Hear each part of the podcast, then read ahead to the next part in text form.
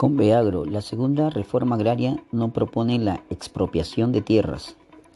El presidente de Conveagro, Clímaco Cárdenas, remarcó que la segunda reforma agraria no propone la expropiación de tierras y resaltó que los hombres y mujeres del campo piden mayor apoyo por parte del Estado.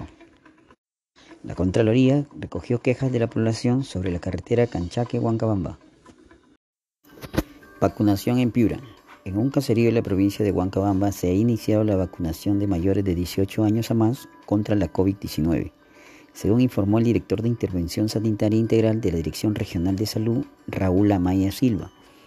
Esta jornada se desarrolla con el fin de avanzar con la inmunización de la población rural dispersa en los distritos más elevados de la Sierra de Piura. Indesi entregó 400 toneladas de ayuda para damnificados. La institución detalla que fueron alimentos, abrigos, materiales, herramientas, entre otras cosas. Además afirmaron que continúa la coordinación con el gobierno regional y los municipios para seguir llevando ayuda a los afectados, según el general Alfredo Murguaitio Espinosa, jefe de INDECI. SPGL asegura que acatará de manera inmediata reducción del precio del gas. El presidente de la Sociedad Peruana de Gas Licuado, Samuel Vázquez, aseguró que acatarán de manera inmediata la reducción del precio del balón de gas casero cuando la norma se oficialice. Ayuda para Tambo Grande. La Municipalidad de Tambo Grande y el programa Caliguarma hicieron la entrega del primer lote de alimentos para atender a personas en situación de vulnerabilidad, las cuales son un total de 19.773 canastas, que serán repartidas en los próximos días mediante un programa de trabajo con los alcaldes de los centros poblados.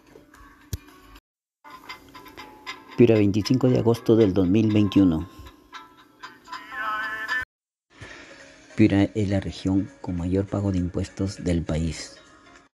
El Instituto Nacional de Estadística e Informática informó que Piura tuvo la mayor recaudación por tributos en junio de este año, ya que el pago de estos creció un 128.9% en la región.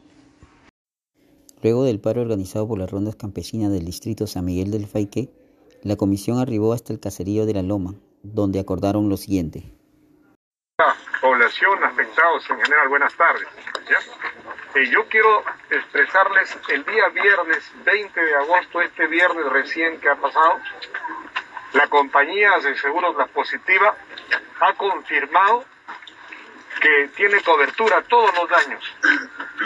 Yo lo que quiero decirles, señores, este daño no piensen que es un daño pequeño que ha afectado a una población. Ha afectado seis viviendas acá en el, en, el sector Los Chorros, en Puente Chorro Blanco que le llaman. Ha afectado un local comunal. Ha afectado Bocatomas, creo que 22 estructuras de riego. Ha, afectado a potable. Entre Pampasmina y la filadera hay 114 terrenos de cultivo y desde la filadera hasta mantequilla, creo el sector la mantequillera que me dicen, son 207. En total son 321 agricultores afectados. En algunos casos ha venido la quebrada y le llevó todo el terreno, todos sus arbustos, todos sus cultivos. En otros casos les ha atrofiado, es el término agrícola que dicen. Entonces, pero lo importante, señores, que ya el seguro confirmó que les va a hacer el resarcimiento económico. ¿Cuándo comienza el resarcimiento económico? Nosotros, este es un procedimiento, el mismo día viernes hemos solicitado la mitad del adelanto y yo lo que quiero, señores, que entiendan, no solamente han habido daños a todo lo que ustedes señalan, sino muchos más otros daños. Entonces, todo es un sistema completo y el monto de la afectación supera los 20 millones de soles. Es por eso que ha pedido mucho sustento la aseguradora sustento que inclusive le han pedido la supervisión, le han pedido a Provías Nacional y a nosotros como directos asegurados. Pero lo que sí quiero confirmarles hoy esta tarde, y se lo dije a su señor presidente de la ronda, es que ya el resarcimiento económico está garantizado. Dennos las facilidades si es que tenemos alguna duda adicional en relación a la información que nos han enviado para que el reconocimiento sea pronto y justo. ¿A partir de cuándo? De la tercera semana de septiembre. Porque toma esto, señores, no es, no es, no es una suma tan simple de dinero, sino mucho dinero, por favor, lo que se está tramitando acá.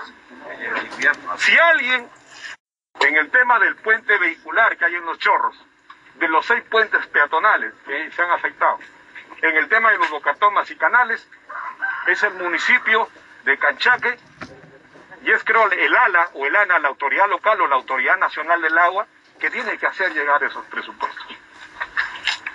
Se pidió de emergencia que se restableciera el pase por la eliminación del puente. La empresa lo hizo creo en 6, 7 días. Se pusieron unas baterías de unas alcantarillas que están funcionando. Y el gobierno regional se ha encargado de traer un puente Bailey que esperemos que en la brevedad lo, lo instale. Puente ahí que se ha dañado. Luego también se les ha dado una tubería provisional que ha sido gestionada y solicitada por el ingeniero Banzer. Pero lo que sí les quiero decir, de manera así contundente y segura, que se les va a reconocer a partir de la tercera semana de septiembre. Yo no sé, señores dirigentes, si hay alguna duda sí, este, respecto. Eh, señor Estefuyen, ingeniero, como le dije, ya nos cansamos de escuchar palabras. Vamos a necesitar un documento que a nosotros nos garantice. Sí. ¿Y en cuánto tiempo nos va a hacer llegar ese documento?